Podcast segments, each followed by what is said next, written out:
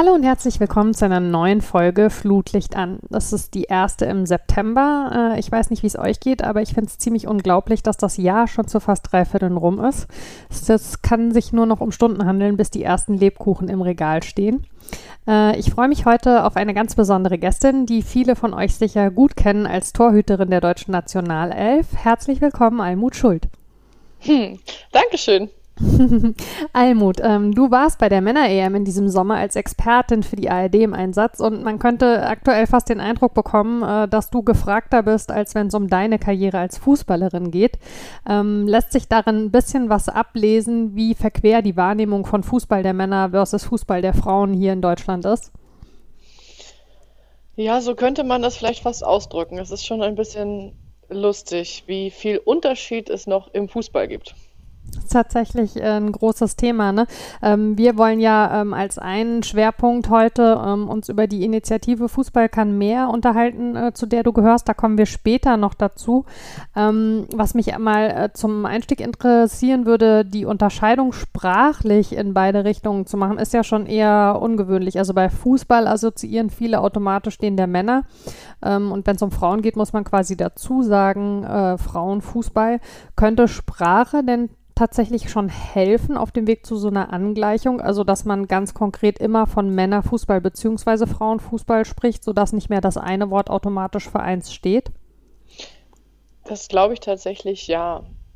Es ist irgendwie immer noch so eine Abwertung dabei. Also so habe ich das Gefühl, wenn man von Fußball und Frauenfußball spricht. Und es ist ja nicht nur dieses Wort, sondern es gibt auch die Bezeichnung beispielsweise von Turnieren. Man spricht von einem World Cup, dem FIFA World Cup und dem FIFA Women's World Cup oder von der UEFA Champions League und von der UEFA Women's Champions League. Also es ist nirgendwo genannt, dass es von den Männern ist, aber von den Frauen muss man es sogar betonen. Also es wird auch bei offiziellen Anlässen darauf hingewiesen, wenn man jetzt in sozialen Netzwerken unterwegs ist und es verlinken möchte, dass man immer betonen muss, es ist der Women's World Cup, die Women's Champions League und so weiter. Und das ist das ist traurig. Ich meine, man sollte doch an den Athleten, Athletinnen und genauso auch an den Mannschaften erkennen, welcher Wettbewerb es ist, wenn man sich für die Sportart interessiert. Also man, weiß ich nicht, man, man macht es doch im, in anderen Sportarten vielleicht, sagen wir mal am Tennis doch auch nicht. Da wird nicht explizit gesagt, das ist jetzt das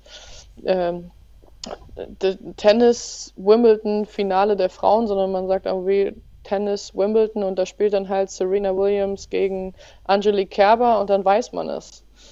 Ja, ich wollte gerade sagen, also anhand einfach der AthletInnen auf dem Platz wird ja eigentlich schon klar, wovon man spricht. Ne? Ich habe das im, im journalistischen ähm, Rahmen auch mitbekommen. Ähm, wenn wir gesagt haben, wir haben einen Schwerpunkt gemacht zur WM 2019, zur Fußball-WM, dass dann oft erstmal die Nachfrage kam, so, hö, äh, hast dich wohl im Jahr vertan, 2019 war gar keine WM, weil die Leute eben immer erstmal die Erwartung haben, man müsste ihnen quasi so erklärend dazu sagen, ach so, nee, aber da haben ja Frauen gespielt.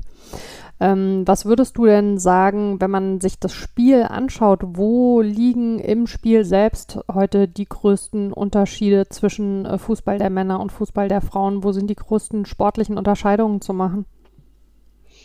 Also zum einen natürlich in der Körperlichkeit. Wir werden nie so schnell rennen können und nie so hoch springen können, nie so hart schießen können wie ein Mann. Das ist bei Frauen nun mal bedingt von der Anatomie. Das sieht man aber auch in anderen Sportarten. Also eine 100 Meter Läuferin würde nie gegen einen Läufer laufen in einem Wettbewerb, weil es in dem Sinne unfair ist.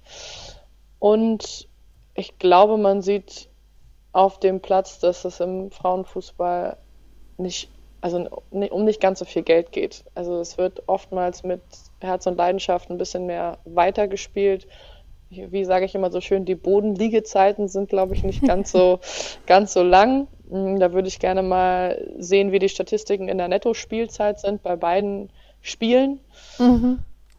Aber ansonsten unterscheidet sich das Spiel nicht. Also wir haben die gleiche Taktik, wir haben die technische Ausbildung. Natürlich ist, denke ich, im Männerfußball die technische Ausbildung noch in der Breite besser, weil einfach auch mehr Männer Fußball spielen, weil es schon seit Jahren mehr gefördert wird und deswegen auch die Spitze enger beieinander ist. Und ein sehr großer Unterschied ist im leistungsbezogenen Bereich, dass die ersten drei, wenn nicht sogar die ersten vier Männerligen professionell sind. Das heißt, dass sie wirklich nur dem Fußball nachgehen und keine zweite Erwerbsmöglichkeit haben müssen.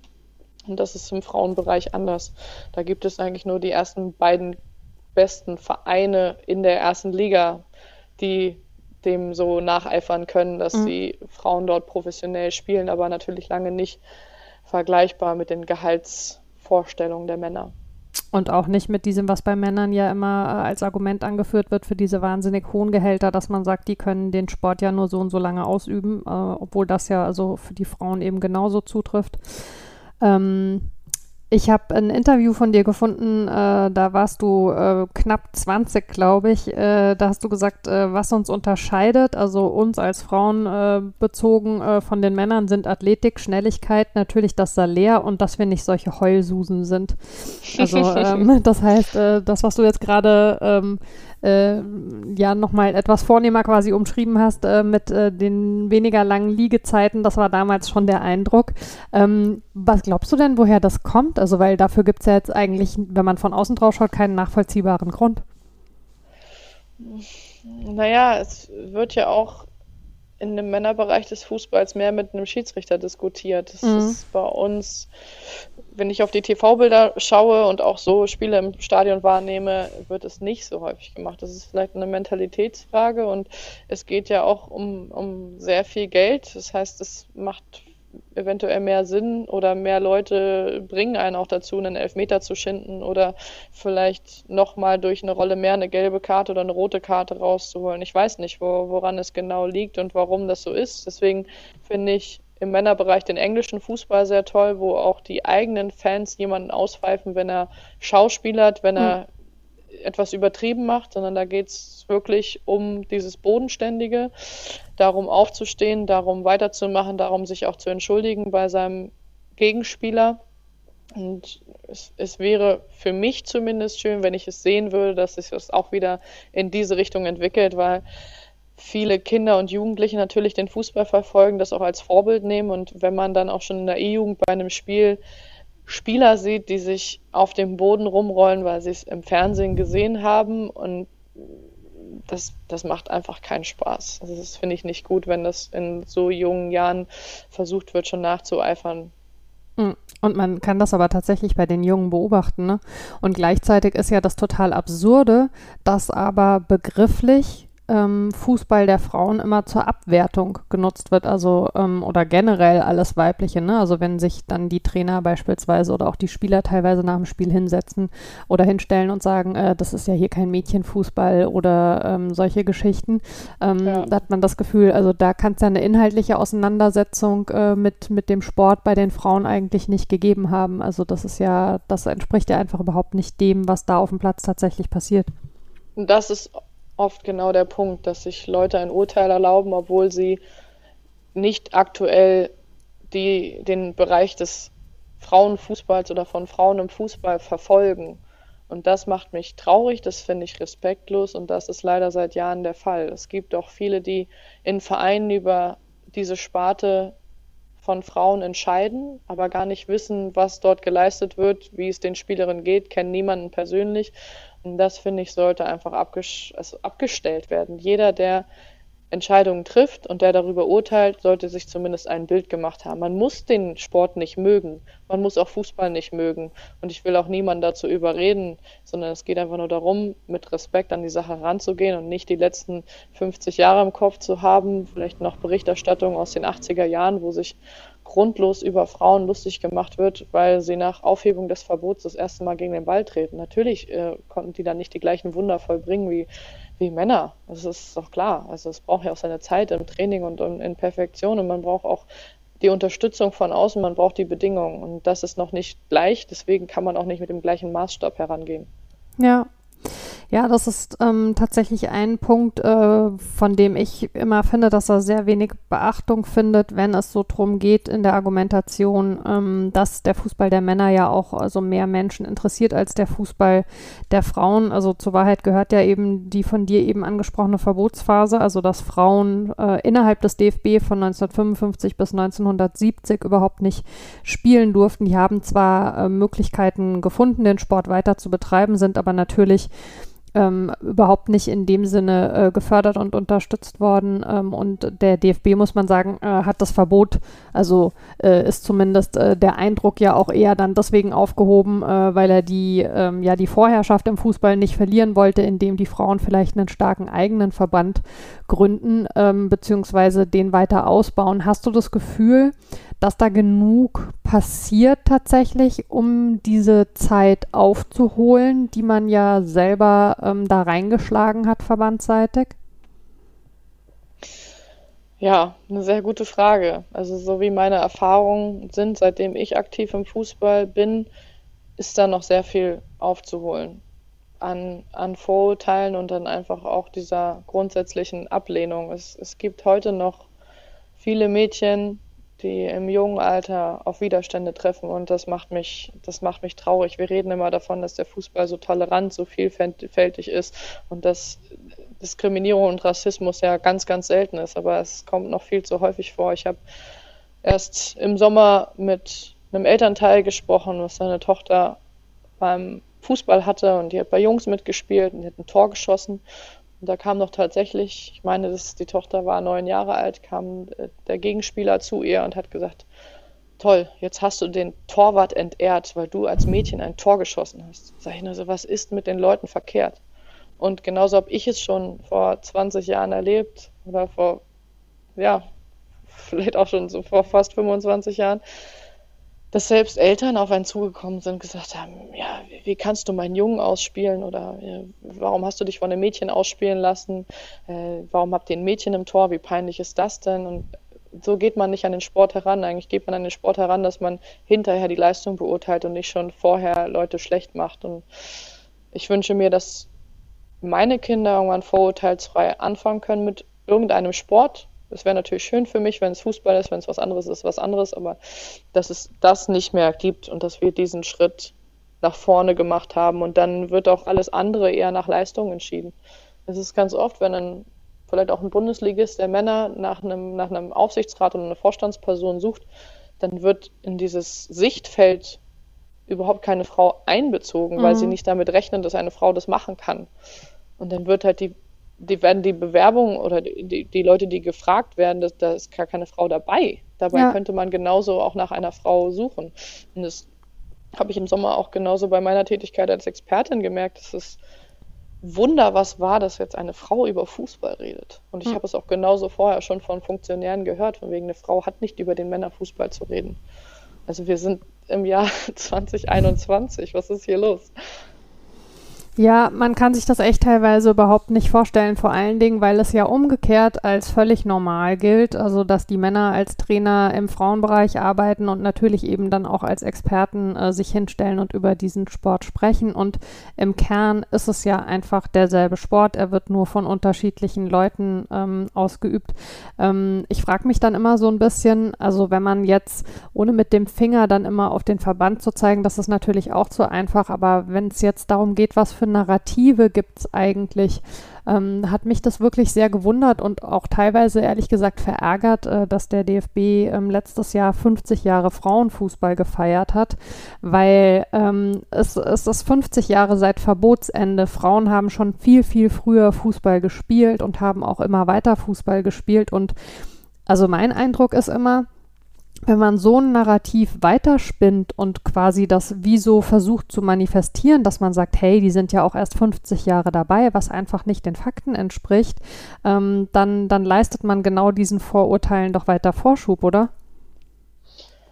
Ja, wir feiern ja auch nicht, dass der DFB, also wir feiern, dass der DFB gegründet ist, aber wir feiern ja auch nicht bei, bei jedem Verein irgendwie jedes Jahr, dass er den Männerfußball irgendwie zugelassen hat oder dass er, dass jetzt die Tonsparte eröffnet wurde, keine Ahnung. Also es ist, ich fand es auch ein bisschen komisch. Auf der einen Seite habe ich mich gefreut, dass jetzt wirklich seit 50 Jahren das Verbot aufgehoben ist und es gibt ja tatsächlich immer noch Länder, da ist jetzt das aktuelle Beispiel mit Afghanistan sehr erschreckend, dass mhm. sich Frauen, die Fußball spielen, wirklich Angst um ihr Leben machen müssen. Und deswegen finde ich es auf der einen Seite gut, dass es das bei uns seit 50 Jahren gibt, dass es einfach erlaubt ist, aber dass man diese Erlaubnis noch feiert, zeigt ja, dass man immer noch im Kopf hat, es war verboten und wir sind nicht gleichgestellt. Also wir können auch einfach nur das Gründungsdatum von mir aus des DFB feiern, das ist auch in Ordnung. Und man sollte vielleicht eher darauf zurückgucken, was für Erfolge waren. Man hätte jetzt sagen können, vor 24 Jahren, nee, das ist jetzt Blödsinn gewesen. vor 17 Jahren haben wir den ersten WM-Titel bei den ja. Frauen geholt oder so. Ich weiß nicht, ich, ich war sehr, sehr zwiegespalten. Ich habe mich auf der einen Seite geärgert, dass es immer gejährt wird diese, diese Aufhebung des Verbots, weil das einfach daran erinnert, dass es verboten war und das ist nicht rühmlich für einen Verband. Ja. Auf der anderen Seite bin ich immer froh, dass wir als Frauen in Deutschland sehr viel dürfen und es ist auch traurig, dass man darüber nachdenken muss, dass man vor 100 Jahren nicht entscheiden durfte, ob man studiert, ob man einen Führerschein macht, ob man wählen geht, wen man heiratet, sondern dass es immer der Zustimmung des Vaters oder des Ehemannes bedarf hat. Ja, ja, das ist natürlich also wichtig bei, bei all diesen Themen im Blick zu behalten, dass das keine rein Fußballthemen sind, sondern ähm, gesamtgesellschaftliche ähm, und dass es Länder gibt, die, die dem noch weit hinterherhinken. Umgekehrt gibt es aber natürlich auch Länder, wenn man auf den Frauenfußball schaut, äh, wo in den letzten Jahren sich sehr viel ähm, bewegt hat, wo viel investiert wurde, wo teilweise, ähm, Stichwort Spanien, es dann auch Auflagen gibt, äh, dass die Erstligisten äh, eben auch ein Frauenteam haben müssen. Glaubst du, dass äh, diese Form, also das, das über Auflagen und über Bestimmungen zu machen, äh, ein Vehikel sein kann, um dahin zu kommen, ähm, dass der Frauenfußball eben wächst und sich besser entfalten kann? So nach dem Motto, so wie er ausgebremst wurde an vielen Stellen, auch in anderen Ländern, äh, so braucht er eben jetzt dann einen Schub? Definitiv. Man muss manchmal die Leute irgendwie auch mit etwas Nachdruck überzeugen. Für mich ist es ein, ein gutes Beispiel im Fußball vor allem, das mit den vermeintlichen Nachwuchsleistungszentren, also mit den männlichen Nachwuchsleistungszentren, die als sowohl Lizenzauflage gemacht wurden von den ersten beiden Ligen von den Männern wie auch von der dritten Liga, sonst bekommt man die Lizenz nicht. Und da haben sich auch viele gegen gewehrt und plötzlich sagen sie halt, wir haben wir haben halt einen Mehrwert von dem Nachwuchs und man steckt da sehr viel Enthusiasmus und auch Zeit und Geld hinein. Und das war vorher nicht der Fall. Und ein außerfußballerisches Beispiel ist für mich das Rauchverbot. Es haben sich alle dagegen gewehrt, ja. als das in Diskussion war.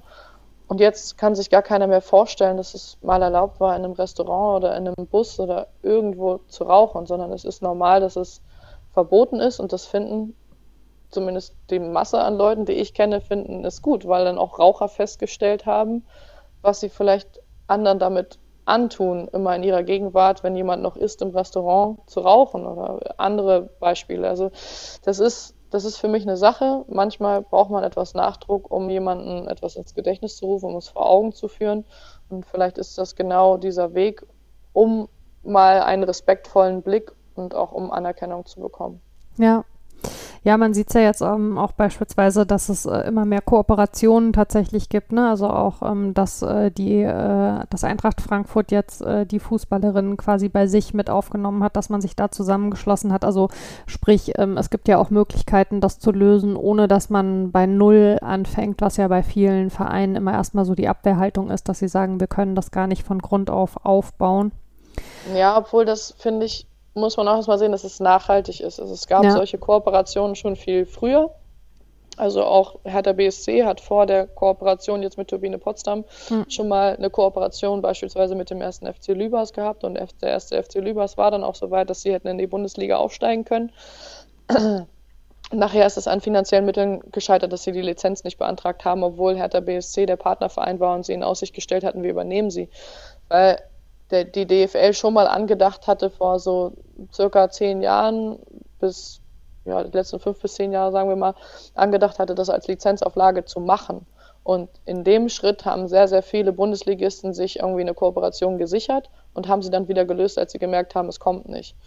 Und auch Bayer Leverkusen ist aus einer Kooperation damals, aus einer Übernahme der Lizenz von Köln rechtsrheinisch entstanden. Und so gibt es viele, auch der VfL Wolfsburg war früher der WSV Wenschott in der Frauenabteilung. Also da gibt es sehr, sehr viele und es gibt leider auch welche, wo die Kooperation gelöst wurde. Es gibt auch Negativbeispiele, wie es beim HSV vor etlichen Jahren ja. passiert ist, dass sie tatsächlich die Frauenabteilung aufgelöst haben, um ja. ein paar hunderttausend Euro für die Männer zu sparen, was ein Witz für das Budget war, aber hm. es musste ja irgendwie ein Grund gefunden werden.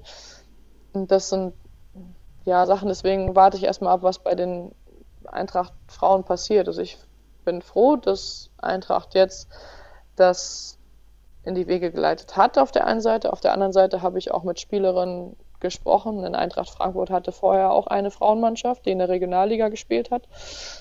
Und habe dann mal nachgefragt, gibt es denn jetzt eine Durchlässigkeit eigentlich so zwischen den Mannschaften? Haben sie gesagt, naja, eigentlich ist es momentan noch so, dass die ersten beiden Mannschaften, die unter der Eintracht Frankfurt Flagge spielen, der FFC Frankfurt der ehemalige sind und wir mit denen nichts zu tun haben und wir eigentlich ziemlich sauer sind, dass uns einfach zwei Mannschaften vorne hingesetzt wurden, anstatt in unsere Regionalligamannschaft ein bisschen zu investieren und vielleicht auch Konkurrenz zum ersten FFC aufzubauen. Also es gibt immer zwei Seiten der Medaille und die würde so ungefähr nie beleuchtet, auch nicht journalistisch, was mit den Eintracht-Frauen passiert ist, die jetzt einfach als dritte Mannschaft abgestempelt wurden. Das stimmt. Es ist generell äh, ein zweischneidiges Schwert, ähm, weil natürlich äh, auch ehemalige Traditionsvereine, was der FFC ja durchaus war, äh, dadurch eben äh, von der Landkarte verschwinden. Ähm, also ist definitiv so, dass diese Zusammenschlüsse äh, sowohl positive als auch negative Seiten haben wollten, ähm, äh, haben können. Ähm, der, der Punkt von den in Anführungszeichen Männervereinen von den bisherigen ist nur, glaube ich, tatsächlich der, sie hätten eben die Möglichkeiten, auf einem guten Weg solche Kooperationen anzustreben. Also sie müssten nicht, tatsächlich, es gibt ja viele Vereine bei den Männern in der ersten und zweiten Liga, wenn man jetzt sagen würde, man macht das zu einer Lizenzauflage im Frauenteam, die da tatsächlich bislang überhaupt keine Infrastruktur haben. Also solche Kooperationen würden eine Möglichkeit bieten. Aber ich bin natürlich komplett bei dir. Also diese, ähm, wir, wir gehen eine Kooperation ein, ähm, weil wir das Gefühl haben, wir müssen und wenn sie uns dann nicht mehr nützlich ist, dann lassen wir sie fallen. Das ist ja genau, ja, eigentlich die Respektlosigkeit gegenüber den, den Fußballspielenden Frauen, die an vielen Stellen zu Recht ähm, kritisiert wird. Ähm, aber HSV, hast du gerade gesagt, ähm, ist äh, bei allem tatsächlich ein gutes Stichwort, was deinen persönlichen Weg angeht. Ähm, du bist mit 16 von zu Hause weg, um beim HSV zu spielen. Ähm, du hast äh, oft schon betont, äh, dass du äh, sehr stark Familienmensch bist, ähm, bist äh, die jüngste von vier Kindern. Ähm, wie war das für dich, wegzugehen? Hm. Auf der einen Seite war ich sehr ehrgeizig und habe mich gefreut, dieses Angebot, diese Möglichkeit zu bekommen mit 16 und wollte es auch unbedingt machen. Wollte irgendwie beweisen, dass man auch mit 16 in der Bundesliga bestehen kann. Auf der anderen Seite habe ich dann auch gemerkt, wie sehr Familienmensch ich bin und wie sehr mir ein intaktes Umfeld wichtig ist, um, um glücklich zu sein. Und das war da sehr schwierig. Mit 16 die Schule zu wechseln, ist schon sehr schwer weil man in einer hochpubertären Phase ist und dann ist man so ein bisschen die Aussätzige, die dann dazukommt und die dann auch noch Privilegien hatte durch den Fußball, weil sie zu Turnieren gereist ist oder zu Maßnahmen, wo sie dann mal eine Woche nicht in der Schule war und plötzlich tauchte sie wieder auf. Und dazu waren in meiner Mannschaft alle Spielerinnen deutlich älter. Also die nächste ältere war, glaube ich, 19, vielleicht 20. Also ich war dann die einzige unter 18, die auch natürlich nichts mit denen unternehmen konnte, wenn sie dann abends am Wochenende rausgingen. Ich hatte kein Auto, um irgendwie nach Hause zu fahren und die Nahverkehrs- oder die überhaupt die öffentliche Verkehrsanbindung zu meinen Eltern nach Hause ist katastrophal. Wir haben, glaube ich, drei Bahnhöfe im Landkreis, die alle auf der gleichen Bahnlinie sind, die in eine Sackgasse läuft und die ist sehr wenig befahren. Und das sind alles so Faktoren und natürlich kommt dazu, dass ich nicht das große Geld verdient habe Fußball der Frauen. Ansonsten hätte ich mir vielleicht auch ein Taxi nach Hause leisten können. Dann hätte sich das Problem gelöst. So war es nicht möglich. War auch meine Wohnung sehr spärlich. Also ich wusste, für meinen Traum muss ich sehr viel zurückstecken, wenn ich nicht die ja, übermäßige Unterstützung von meinen Eltern habe. Und deswegen hatte ich auch kein, kein Internet, kein Fernsehen, kein Telefon in meiner Wohnung. Ich hatte einen Handyvertrag. Damals war es auch noch nicht so einfach, für alles eine Flatrate mhm. äh, zu bekommen. Also ich war da sehr, sehr eingeschränkt in der Kommunikation. Wenn ich irgendwie eine E-Mail schreiben wollte, musste ich in die Schule fahren und mich da an den Rechner setzen. Das ist auch zu der Zeit für 16-Jährige schon schwierig gewesen, aber das hat mich sehr, sehr geprägt, hat mich dankbar gemacht, bodenständig gemacht oder auch, sagen wir mal, meine Bodenständigkeit erhalten. Und ich bin einfach glücklich, wie mein Leben so ist. Und auch wenn diese Erfahrung schwer war, würde ich sie nicht missen wollen, weil sie mich zu dem gemacht hat, was ich bin. Ja, Hast du denn damals schon wahrgenommen, ähm, wie anders das also gerade finanziell bei den männlichen Nachwuchsspielern abläuft? Oder kam das später erst? Nein, das hat man da schon wahrgenommen. Ich war auf einer Partnerschule des HSV, wo auch die Internatsschüler des männlichen Nachwuchsleistungszentrums waren. Es war ja auch so, dass es für den männlichen Nachwuchs ein Internat gab, für die Frauen nicht. Mhm. Ansonsten wäre dann natürlich auch eine andere Betreuung möglich gewesen. Ja, und die Spieler altersmäßig gleich aus der U17, die haben dann zu der Zeit schon deutlich mehr verdient als ich in der ersten Frauen-Bundesliga. Also ich war eigentlich in der ersten Mannschaft auf der Frauenseite und jemand war in der U17 auf der Männerseite. Und ja, du hast dann blöd in die Röhre geguckt. Ähm, du bist beim HSV letztlich gar nicht so lange geblieben, bist dann von dort zum Magdeburger FC in die Regionalliga gewechselt. Ähm, und damals wurde dir so ein bisschen prophezeit, dass es das vielleicht sogar gewesen sein könnte mit der Karriere, gerade auch im Nationalteam. Dann warst du aber 2010 äh, mit der U20, ähm, äh, bist du Weltmeisterin tatsächlich geworden. Was hast du für Erinnerungen an das Turnier und an diese Zeit? Ja, es war eine aufregende Zeit. Magdeburg war ein aufstrebender Club. Ich habe mich dafür entschieden, dieses, ja, diesen Weg zu gehen, diesen Weg von, ja, von, von einem, der nur von Fußball bestimmt war, auf einen Weg, der für mich eine private Entscheidung auf der einen Seite war, auf der anderen Seite auch auf eine Fußballentscheidung, die nicht leistungsbezogen, sondern die den Spaßfußball mhm. im Vordergrund hatte und es hat sich im Nachhinein sehr gelohnt und es hat sich auch in dem Moment gelohnt. Ich habe Freunde fürs Leben gefunden. Ich habe ja viele tolle Erlebnisse wie einen Aufstieg in die zweite Liga mitmachen dürfen, auch einen Landespokalsieg und so. Wir äh, haben dann letztendlich es auch so hinbekommen, dass ich wieder in der Jugendnationalmannschaft dabei war. Ich habe als eine der wenigen Zweitligaspielerinnen im Kader der U20 die Weltmeisterschaft gespielt und die Weltmeisterschaft war ein herausragendes Turnier. Es war diese ganze Euphorie ein Jahr vor der WM 2011 zu spüren. Man hat gemerkt, dass der Deutsche Fußballbund da sehr viel investiert hat, um auch in Deutschland diese Euphorie über das Frauenfußballmetier hinaus zu bringen. Mhm. Und wir hatten für ein Nachwuchsturnier unglaublich viele Zuschauer im Stadion. Also ab dem Viertelfinale in Bochum waren unsere Spiele mehr oder minder ausverkauft.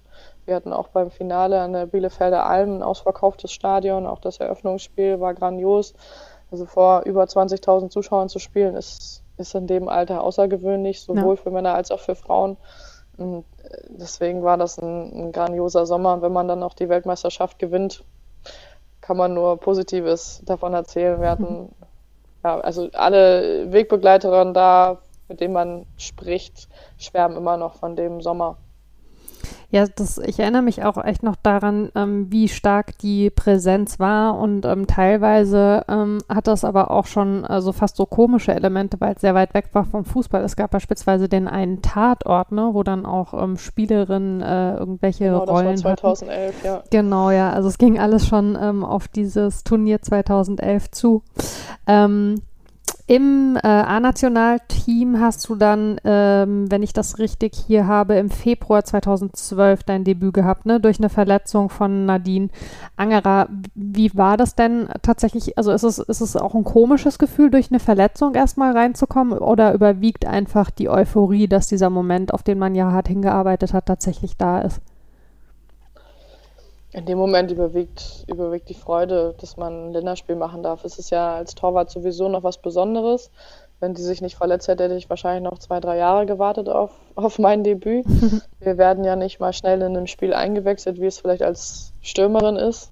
Wenn ich vergleichen würde jetzt mit zum Beispiel Alexandra Popp, die schon über 100 Länderspiele hat. Wir sind fast zur gleichen Zeit nominiert worden für einen Lehrgang für die A-Nationalmannschaft. Sie war, glaube ich, ein halbes Jahr früher dran. Letztendlich habe ich sogar mehr Turniere mitgemacht als sie und ich habe mindestens die gleiche Anzahl an Maßnahmen und Länderspielen mitgemacht, aber stand sie nicht auf dem Platz. Das mhm. heißt, es, es, ist nun mal so, wenn man, wenn man Torwart ist, dass es was komplett anderes ist. Also entweder spielt man immer oder man spielt halt nicht. Und ich hatte da das, das Glück aus meiner Sicht, dass Nadine Angerer sich verletzt hat. Das Pech natürlich für Nadine Angerer, aber wir haben uns immer gut verstanden, deswegen darf ich darüber auch so sprechen, dass es das Glück für mich war. Mm, ja, und es war in dem Moment auch was Besonderes, weil vorher noch nie eine Torhüterin ihr Debüt in einem Pflichtspiel gegeben hat, mhm. sondern immer nur in einem Freundschaftsspiel, aber die Lage war da moment, in dem Moment so und das hat mich natürlich auch stolz gemacht, dass ich in dem Pflichtspiel debütieren durfte. Und äh, dieses Spiel in der Türkei wird man auch nicht vergessen. Ja, kann ich mir vorstellen.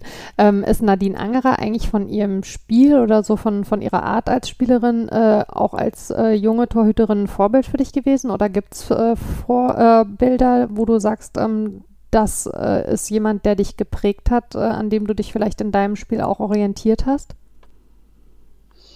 Nee, ich war eigentlich schon immer jemand, der links und rechts geschaut hat. Bei allen, egal ob es jemand in der Bundesliga war oder auch so in meinem normalen Leben, um zu sehen, was gefällt mir, was gefällt mir nicht, was möchte ich gerne selber machen und was auf gar keinen Fall. Und habe dann versucht, den Weg zu finden. Und Vorbilder direkt hatte ich da nicht. Natürlich hat man als junges Mädchen Oliver Kahn und Silke Rottenberg angeschaut und nachher dann auch Nadine Angerer, weiß nicht, äh, Jens Lehmann, René Adler, Manuel Neuer, wer auch immer. Und heutzutage ist es immer noch so, dass ich auf meine Position gucke, aber genauso gucke ich außerhalb des, des Sportes und das begleitet mich die ganze Zeit oder außerhalb des Fußballs, sagen wir mal so. Auch ein, ein Dirk Nowitzki ist ein herausragender deutscher Sportler. Auch eine Christina Schwanitz hat es vorher vorgemacht, wie man mit Zwillingen zurückkommen kann. Also mhm. es, es hört nie auf, dass man Bewunderung für Leute empfindet und denen vielleicht dann auch nacheifern will in gewissen Dingen. Ja, ähm, du hältst in der eingleisigen Bundesliga den Rekord für die meisten Spielminuten ohne Gegentreffer. Ähm, was bedeuten dir solche Marken? Ist das was, ähm, worüber du dein, deinen sportlichen Erfolg auch ein Stück weit äh, definierst oder geht es dir immer mehr so von Spiel zu Spiel? Also daran definiere ich das definitiv nicht. es ist ja, es ist zwar ein, ein messbarer Erfolg, aber da spielt so viel mit rein. Das ist ja nicht meine alleinige Leistung, sondern es ist die Leistung in dem Sinne vom, von der Mannschaft vom VfL Wolfsburg so gewesen. Und das ist sehr schön, dass, dass wir als Mannschaft diesen Rekord dort halten. Und man muss ja auch noch sagen, dass es in der Saison war, wo wir nicht mal deutscher Meister geworden sind. Mhm. Ungewöhnlich, aber so ist es. So ist der Fußball. Und dafür lieben wir ihn auch, dass er nicht so berechenbar ist, sondern unberechenbar und spontan und emotional. Und ich rechne eher an, an tollen Erlebnissen. Da gehören natürlich Medaillengewinne, Meisterschaften und so weiter dazu. Aber genauso gibt es auch Sachen in meiner Karriere, die, die nicht auf der großen Bühne stattgefunden haben, wie vielleicht der Meistertitel in der E-Jugend-Kreisliga, was die erste große Medaille war und dann nachher auch der, der Aufstieg von der Regionalliga in die zweite Bundesliga, der war der war emotional so hoch zu hängen, weil wir da so drauf hingefiebert haben. Und teilweise mehr als vielleicht eine oder andere deutsche Meisterschaft. Ich bin ja glücklicherweise jemand, der mehr als eine gewonnen hat, mhm. aber es ist, es hat so jede Sache hat was Besonderes und auch das, das erste Debüt für eine Jugendnationalmannschaft in der U15, da war ich so aufgeregt, weil es was komplett Neues war und das ist dann, das sind so Meilensteine, die man hat. Aber grundsätzlich ist mein oberstes Ziel, Spaß zu haben am Fußball. Und das habe ich gleich am Anfang beim HSV gelernt. Ohne den Spaß geht es nicht. Und dann habe ich auch gelernt, nicht so aufgeregt zu sein, sondern wenn ich dieses Gefühl habe, meine Mitspielerinnen spielen gerne mit mir, dann fühle ich mich wohl. Ich bin eigentlich nur aufgeregt, wenn meine Spielvorbereitung schlecht war, wenn ich das Gefühl habe, ich bin nicht topfit und ich kann meinen Spielerinnen nicht das geben, was ich, was ich zu leisten imstande bin. Aber wenn alles gut gelaufen ist in der Vorbereitung, wenn wir Spaß hatten, dann ist es einfach nur toll, auf dem Platz zu stehen, weil man, weil man das bestätigen kann. Hm. Ja, ähm, du hast gerade schon gesagt, du hast äh, ja wirklich sehr, sehr viele Titel äh, in deiner Karriere ähm, schon gewonnen. Ähm, also neben äh, solchen in Anführungszeichen inoffiziellen Titeln wie eben dem äh, Aufstieg in die zweite Liga mit dem Magdeburger FFC, ähm, mehrere deutsche Meisterschaften, Champions League-Siegerin, Pokalsiegerin, Olympiasiegerin, Europameisterin, U20-Weltmeisterin. 2014 warst du mit Hope Solo Welttorhüterin. Gibt es ähm, einen dann aber doch tatsächlich von diesen großen, von diesen großen Auszeichnungen, von diesen großen Erfolgen, der eine ganz spezielle Bedeutung hat oder haben die alle ihre eigene Bedeutung? Also man verbindet mit jedem Titel was Eigenes. Das ist so, weil jedes Jahr die Mannschaft anders zusammengestellt ist, weil es immer ein anderer Ort ist, wo irgendwie was passiert, weil es eine andere Geschichte hat vom Spiel oder von der ganzen Saison, aber einer sticht natürlich heraus und das kann sich schätzungsweise auch jeder denken. Nämlich? Wird wohl der Olympiasieg gewesen sein. Also ja, ich finde es also, ich erstaunlich, was es, ähm, ich bin ja äh, natürlich also im Sport äh, selber überhaupt nicht drin und ähm, ich finde es aber immer erstaunlich, wenn man äh, Sportler hört, dass eben immer der Olympiasieg das ist, also was, was so hervorgehoben wird. Was macht einen Olympiasieg so besonders? Kannst du das erklären? Was ist das Spezielle? Also zum einen ist es die Geschichtsträchtigkeit. Man lernt in der Schule schon über die Olympischen Spiele in der Antike. Mhm. Es gibt in der Schule auch den Wettbewerb Jugend trainiert für Olympia. Und das kommt ja nicht von ungefähr, sondern es ist so gewesen, wenn du vor tausenden von Jahren Olympiasieger geworden bist, dann hattest du ausgedient, dann hattest du deine Ehre und ja, warst, warst eigentlich schon Rentner. Und irgendwie bei den Olympischen Spielen dabei zu sein, das sind die Besten, nicht nur aus einer Sportart, sondern aus allen Sportarten, die diesen olympisch, also die, die olympisch sind, die treffen sich auch noch in einem Dorf. Es sind Tausende von Sportlern, Hochleistungssportlern aus verschiedenen Kulturen. Das ist, das ist überragend. Das kann man sich nicht vorstellen, wie so ein olympisches Dorf irgendwie von der Atmosphäre lebt. Und ich glaube, dass es dieses Jahr leider durch Corona anders mhm. war, aber ich bin froh, dass ich es in Rio so erlebt habe leider auch nur ein paar Tage, aber es ist ein besonderer olympischer Geist, der, der da ist. Und dieses Dabeisein ist, ist alles, also im olympischen Dorf sein ist alles. das ist schon zum Teil so. Also es ist eine herausragende Sache gewesen. Man muss es, muss es tatsächlich erlebt haben. Es haben, es haben viele Spielerinnen schon vorher davon geschwärmt. Das habe ich auch wahrgenommen. Ich habe mich sehr geärgert, dass wir uns 2012 nicht qualifiziert haben mhm. für London. Und das war das große Ziel, einmal zu Olympischen Spielen zu fahren und dass man dann da noch die Goldmedaille mitnimmt und mehrere Tage im Olympischen Dorf die Sau entsprechend rauslässt. das sind Erinnerungen, die, die man mit Bildern untermalen kann und äh, die man noch vielen Leuten erzählen wird, speziell den Kindern auch. und Bilder, äh, die wahrscheinlich gut äh, von der Öffentlichkeit abgeschirmt werden bis ans Ende eures Lebens, während ihr die Sau rausgelassen habt. Ähm, so und so. Also es gibt auch offizielle, aber es gibt auch welche, die sollte man nicht zeigen, das ist richtig. Sehr schön.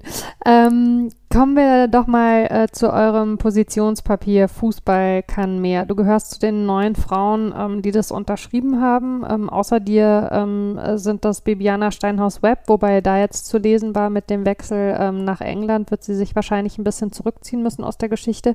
Claudia Neumann, Gabi Papenburg, Helen Breit, Jana Bernhard, Katja Kraus, Katharina Kiel und Sandra Schwedler. Ähm, die Forderungen sind zwar ähm, natürlich auch durch die Medien gegangen, aber kannst du vielleicht vielleicht noch mal ein bisschen was dazu sagen? Zum einen, ähm, wie ist eure Zusammensetzung tatsächlich zustande gekommen? Und ähm, zum anderen, was war so der, der Entscheidungspunkt zu sagen, wir machen das jetzt?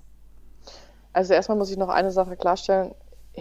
Helen wird Helene ausgesprochen. Das traut sie sich immer nicht zu sagen, hat sie auch in deinem Podcast nicht gesagt. Nein, ich wollte gerade sagen, das ist ja. Aber sie heißt tatsächlich Helene.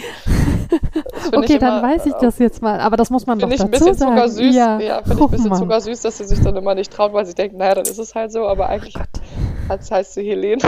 Wer das hört und mit ihr spricht, kannst du dann Grüße, Mann. Warum sagst du denn nichts?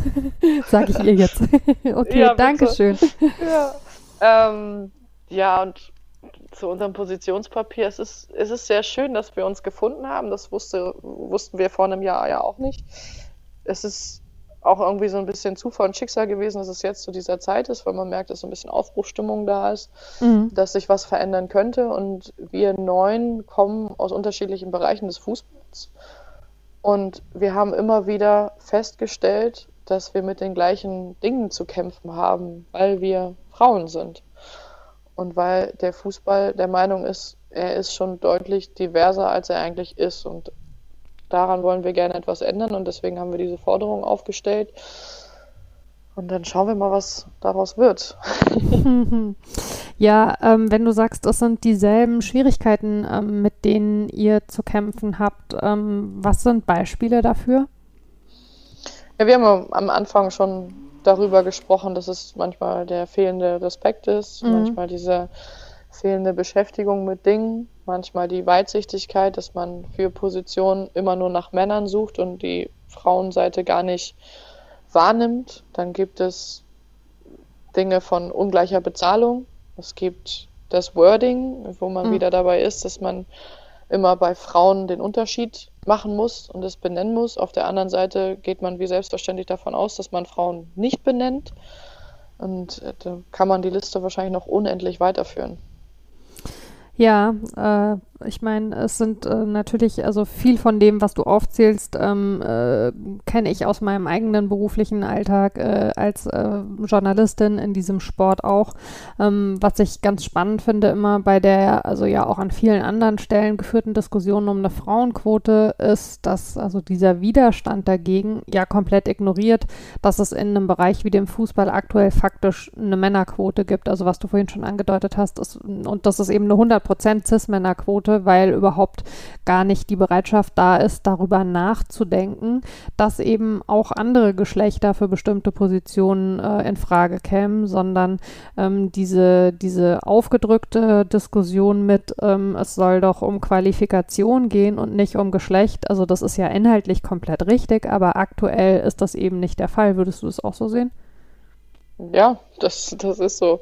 Wir reden ja immer davon, es soll um Qualität gehen, aber das ging es irgendwie nie. Und das geht auch jetzt meistens noch nicht.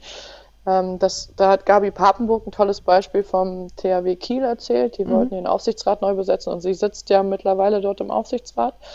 Und der THW Kiel hat auch überlegt, wie sie das hinbekommen, dass sie auch eine Frau vielleicht im Aufsichtsrat haben. Und die haben, also sind dann tatsächlich an Plattformen herangetreten, die Frauen für Führungspositionen suchen und haben darüber dann Gabi, Gabi Papenburg gefunden. Und die haben sich die Mühe gemacht, einfach mal zu sagen, wie ist es denn möglich, eine Frau zu finden, anstatt zu sagen, wir finden keine Frau, wir nehmen jetzt jemand anderen. Und sie sind ja auch sehr glücklich damit. Das heißt, es ist möglich, wenn man einfach nur den Horizont erweitert und gezielt darauf lossucht. Und es ist auch klar, dass man beispielsweise nicht so viele Trainerinnen finden wird, weil in den letzten Jahren in der Trainerausbildung 90 bis, sagen wir mal, 98 Prozent der Stellen also für die Ausbildung mit Männern besetzt werden. Mhm. Also auch für einen Fußballlehrer für die höchste Lizenz sind oft nur ein oder zwei Plätze für Frauen vorgehalten, weil da die Bewerbung dann vielleicht stimmt, weil die sich das gerade leisten können. Eine Ausbildung kostet auch immer ein bisschen Geld. Und das ist in Managerausbildung und so weiter genauso im Fußball. Und da versuchen wir auch den Verband, die Vereine oder überhaupt die Verbände, es geht ja nicht nur um den DFB, sondern auch um die Landes- und Regionalverbände zu sensibilisieren, dass man auch teilweise Stipendien haben muss oder auch direkt Frauen anspricht. Also es gibt so viele ehemalige Bundesliga und auch ehemalige Nationalspielerinnen, die dann mit ihrer Karriere aufhören, die überlegen, was machen sie und die dem Fußball teilweise nicht mehr erhalten bleiben, weil sie auch gar nicht die Möglichkeiten sehen, sich dort entwickeln zu können. Und genau diese Möglichkeit sollte man aufzeigen. Ja. Ja, da ist der Fußball sicherlich auch in der Verantwortung, überhaupt mal eine Offenheit zu zeigen. Ne? Also weil natürlich ähm, dieses, äh, dieses System, was sehr hermetisch abgeriegelt ähm, wirkt, äh, natürlich erstmal nicht besonders einladend ist ähm, für andere, ähm, um zu sagen, ich probiere das jetzt auch mal. Deswegen finde ich auch einen wichtigen Punkt, ähm, dass ihr gezielt Programme zur Herstellung von Chancengleichheit fordert. Ähm, was glaubst du denn, also wo muss, wo müsste man für dieses Thema Chancengleichheit tatsächlich ansetzen? Ich würde auch gerne mal so ein, eine Gegenüberstellung machen, wie es bei den Männern läuft. Bei den Männern ist es oft, das ist ein altgedienter Fußballprofi, der hört jetzt auf und ah, für den müssen wir doch mal einen Job freimachen, der muss doch im Fußball bleiben. Und dann wird er oft auf eine Position gesetzt, für die er vielleicht gar nicht qualifiziert ist. Einfach nur, weil es ein ehemaliger Profi ist und der muss es doch können, da im Management zu sein oder im, im Sponsoring oder irgendwo. Also Ja. warum passiert es denn genau gegengleich, dass man auch teilweise welche also Position besetzt mit gar nicht der Ausbildung und der Qualität, nur weil es dann ein Fußballer ist. Und weil es dann eine Fußballerin ist, spricht man ihr die Qualität ab. Also das ist auch noch sehr verwirrend und komisch für mich. Ja, definitiv. Ähm, viele Themen, die da drunter sind oder die da drin stecken, müssen wir ja gesamtgesellschaftlich diskutieren, haben wir vorhin schon mal angesprochen. Also es sind keine reinen Fußballthemen. Ja, das Ähm. auf jeden Fall. Also da, das, das ist erstens im Sport sowieso Ja, der Fall. Also wir Fußballerinnen stehen ja eigentlich noch am besten da von vielen Sportarten. Natürlich gibt es Sportarten wie Biathlon oder Tennis, äh, Tennis Skiabfahrt oder so, die, die nahezu gleichgestellt sind und die vielleicht auch direkt gleichgestellt sind, aber so in den Spielsportarten ist, sind wir Fußballerinnen schon am besten dran, aber das ist ja auch genau so ein Ding. Also wir wollen ja nicht nur für uns kämpfen, sondern es geht allgemein für Frauen im Sport zu kämpfen, auch für Berichterstattung über Frauensportarten und mhm. es geht auch genauso um dieses Gesellschaftliche. Also ich weiß genau, wie, wie schwer es ist für viele Mütter zurück in den Beruf zu kommen und was es da für Hürden gibt. Der eine sagt, du kannst es ja nicht, weil du nicht 100, also nicht volle Stunden arbeitest. Auf der anderen Seite ähm, ist es ja auch gut, wenn man vielleicht mit 20, 30 Stunden nicht erst mit 40 Stunden einsteigt, aber dann hat man die Hürde, dass man nicht anerkannt wird und dann muss man irgendwie das Gleiche leisten wie andere auch, aber man möchte gern dafür kämpfen, dass es auch vereinbar ist und man vielleicht diese Position auch teilen kann. Also man ist überall diese so Zwiegespalten und äh, ja, es sollte sich allgemein gesellschaftlich da ein bisschen was ändern und es gibt ja auch genug Männer, die da unter Druck stehen. Also warum soll nicht auch mal ein Fußballprofi Elternzeit nehmen können? Ja. Es wird immer so abgesprochen, ja, der darf dann zwei Tage bei der Mutter und beim Kind sein und dann muss er wieder zum Fußball zurück. Da sage ich nur, warum? Er ist genauso Arbeitnehmer, er hätte Anspruch. Wenn er sagt, er möchte gerne sechs Monate Elternzeit machen, warum denn nicht? Aber da würde er doof angeguckt werden. Ja, das ist dann halt vielleicht auf äh, vielen Positionen überhaupt so als Arbeitnehmer, als Mann genauso. Ja, definitiv. Also das äh, finde ich, ähm, im Männerfußball äh, wird das immer schon auf so eine Art und Weise kommuniziert, also als müsste es jetzt einen Orden mit Schleifchen dafür geben, äh, wenn der Spieler am Tag der Geburt äh, seines Kindes auf den Kaderplatz verzichtet und umgekehrt aber auch, wenn äh, der Verein an dem Tag auf den Spieler verzichtet, also dass man das überhaupt zu einem Thema macht, so hey, wir haben ihm heute mal freigegeben, also weil sein Kind kommt auf die Welt oder dass der Spieler sagt, ja okay, ich lasse dieses eine Spiel mal ausfallen. Eigentlich müsste man idealerweise ja an einen Punkt kommen, äh, wo das, also ja, wo es, normal ist. Also natürlich äh, hast du dann im Zweifelsfall, äh, wenn, keine Ahnung, äh, in einer Saison äh, fünf oder sechs Spieler äh, in deinem Kader Väter werden und die dann alle sagen, wir sind ein halbes Jahr weg. Also dann wird Fußball auch nochmal auf andere Arten und Weisen kompliziert, aber insgesamt müsste man ja schon auch im Sport dahin kommen, dass man sagt, man erwartet von den Leuten jetzt bitte nicht einfach, dass sie über einen Zeitraum von zehn, zwölf Jahren eben alles andere dem komplett unterordnen. Klar, im Herrenfußball wird es dann immer äh, verargumentiert ähm, mit den Gehältern, die da gezahlt werden. Aber also es ist eigentlich nicht richtig. Es sollte sich auch nicht immer nur alles ums Geld drehen. Also ja. wenn man jetzt Toni Kroos als Beispiel nimmt, der hat gesagt, ich höre jetzt auf mit der Nationalmannschaftskarriere mit 31, weil ich einfach schon viel zu viel Zeit mit meinen Kindern verpasst habe. Mhm. Natürlich hat er viel Geld verdient, aber auf der anderen Seite sind solche Erfahrungen unbezahlbar und jeder muss das für sich selber entscheiden.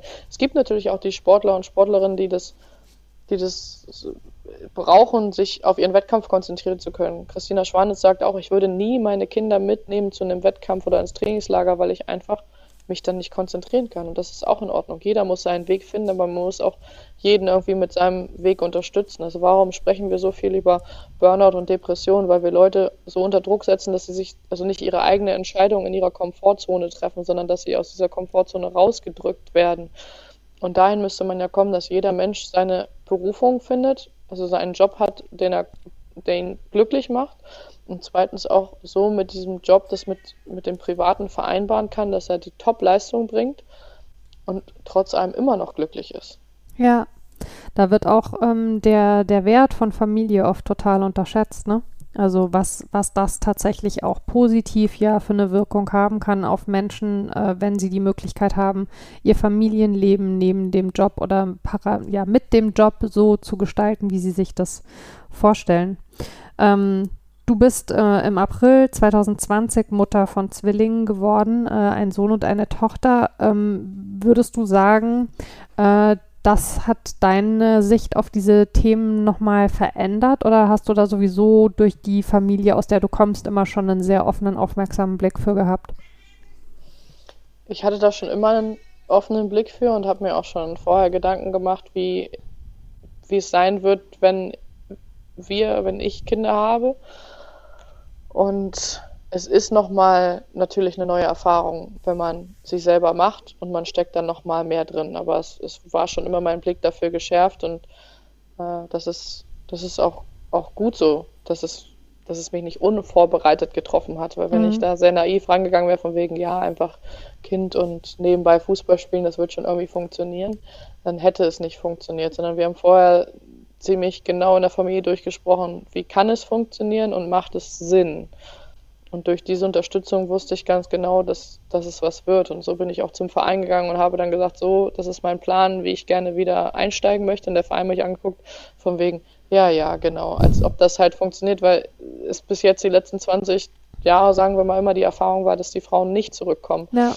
Und letztendlich, als ich dann wieder auf dem Platz stand, dann gab es auch ein, zwei Verantwortliche im Verein, die dann geguckt haben, von wegen, ja, was machst du hier? Sag ich, naja, ich gehe jetzt trainieren.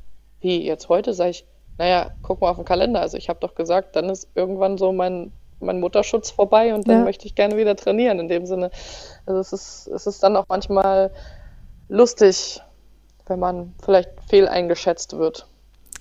Gibt es denn bei dem Thema jetzt bei deinen Kolleginnen ähm, einen großen Informationsbedarf? Also äh, ich stelle mir das immer so vor, da du jetzt ja tatsächlich ähm, in dieser aktiven Karriere im Fußball ähm, ja vermutlich äh, in Deutschland sogar die erste bist oder zumindest mal, wie du schon gesagt hast, in den letzten Jahrzehnten die erste, ähm, dass andere Spielerinnen zu dir hinkommen und sagen, wie hast du es denn gemacht und was kannst du mir empfehlen, wie kann ich es irgendwie anstellen? Ja, das gibt es definitiv. Es gibt Spielerinnen, die fragen, wie alles gelaufen ist, wie man sich das vorstellen muss, worauf man achten muss. Manche vielleicht mit dem Hintergedanken, selber irgendwann Kinder zu bekommen, andere einfach nur so, um, um zu wissen, wie es gelaufen ist, weil sie neugierig sind.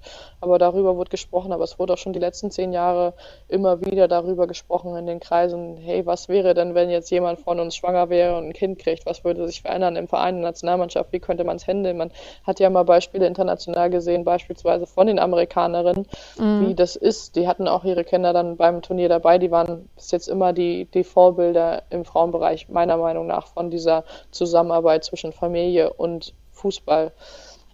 Wir Deutschen sind da ja sehr strikt, dass wir versuchen, privat und dienstlich zu trennen, nicht nur im Fußball, sondern auch in, in anderen Teilen des Arbeitslebens.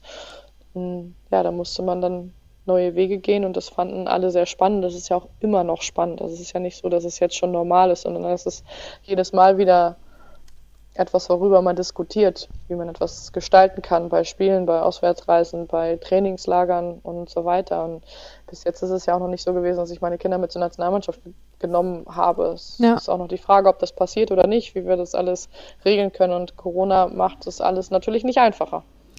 Ja, das kann ich mir vorstellen. Ähm, Gibt es denn Bereiche, wo du sagen würdest, ähm, da bist du also ähm, hinsichtlich des Themas ähm, Mutterschaft und Kinder positiv überrascht worden innerhalb des Sports und vielleicht umgekehrt aber auch Bereiche, wo du auf mehr Hürden oder Widerstände gestoßen bist, als du es dir vielleicht vorher vorgestellt hast?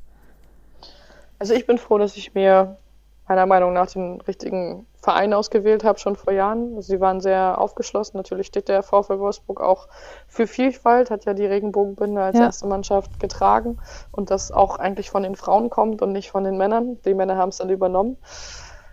Und das ist sehr, sehr schön. Es ist auch jetzt, dass man darüber sprechen kann. Natürlich sind sie auch mm, so, dass sie ihre eigene Erfahrung machen müssen. Sie lassen sich oder haben sich auch am Anfang immer so eine Rückzugsmöglichkeit aufgelassen, von wegen, ja, wenn das nicht funktioniert, dann aber anders. Das ist auch alles vollkommen in Ordnung, aber sie haben sich darauf eingelassen und bis jetzt funktioniert es ganz gut, auch wenn man noch weiter öffnen muss, meiner Meinung nach, und auch noch anders unterstützen kann, aber ich bin, ich kann mich bis jetzt überhaupt nicht beklagen und ich weiß nicht, wie es bei einem anderen Verein gewesen wäre. Aber ja, es ist, es ist immer noch schwierig, wenn man, wenn man darüber nachdenkt, äh, Leistungssport und vor allem halt auch einen Leistungsmannschaftssport mit Kindern, Familie zu vereinbaren, wenn man Leute hat, die in Entscheidungen beteiligt sind, die das selber nie miterlebt haben. Fehlt das nicht vielleicht sogar in eurem Positionspapier, dass man sagt, man bräuchte ähm, sichere vertragliche Regelungen für Spielerinnen, die äh, während ihrer Vertragslaufzeit äh, sich entscheiden, äh, Eltern zu werden, zumal du hast es an anderer Stelle schon gesagt, den Zeitpunkt kann man ja nicht also so einfach planen, äh, wie sich das Leute vielleicht teilweise vorstellen, weil man ja eben auch nicht weiß, ob und wann das funktioniert. Also da ist die FIFPro dran, mit der bin ich auch im Austausch gewesen, die internationale Gewerkschaft für FußballerInnen. Mhm. Und die versuchen das bei der FIFA, bei der UEFA zu diskutieren und auch festzuschreiben, dass es einen Mutterschutz gibt, eine Unterstützung gibt, auch einen, ja, vielleicht eine Unterstützung über die Vertragslänge hinaus, aber auch das ist schwierig. Es gibt auch andere Arbeitnehmer, die Zeitverträge haben, vermutlich, nicht mhm. nur wir als Fußballer, es gibt auch äh, welche, die, also Künstler vor allem, die bei Theater, die bei Orchestern oder so weiter sind und die würde das Gleiche treffen. Also das, das ist immer schwer, wenn man eine Zeitverträge unterschreibt, dann muss man mit dem Risiko leben. Es ist natürlich toll, wenn man trotz allem abgesichert ist.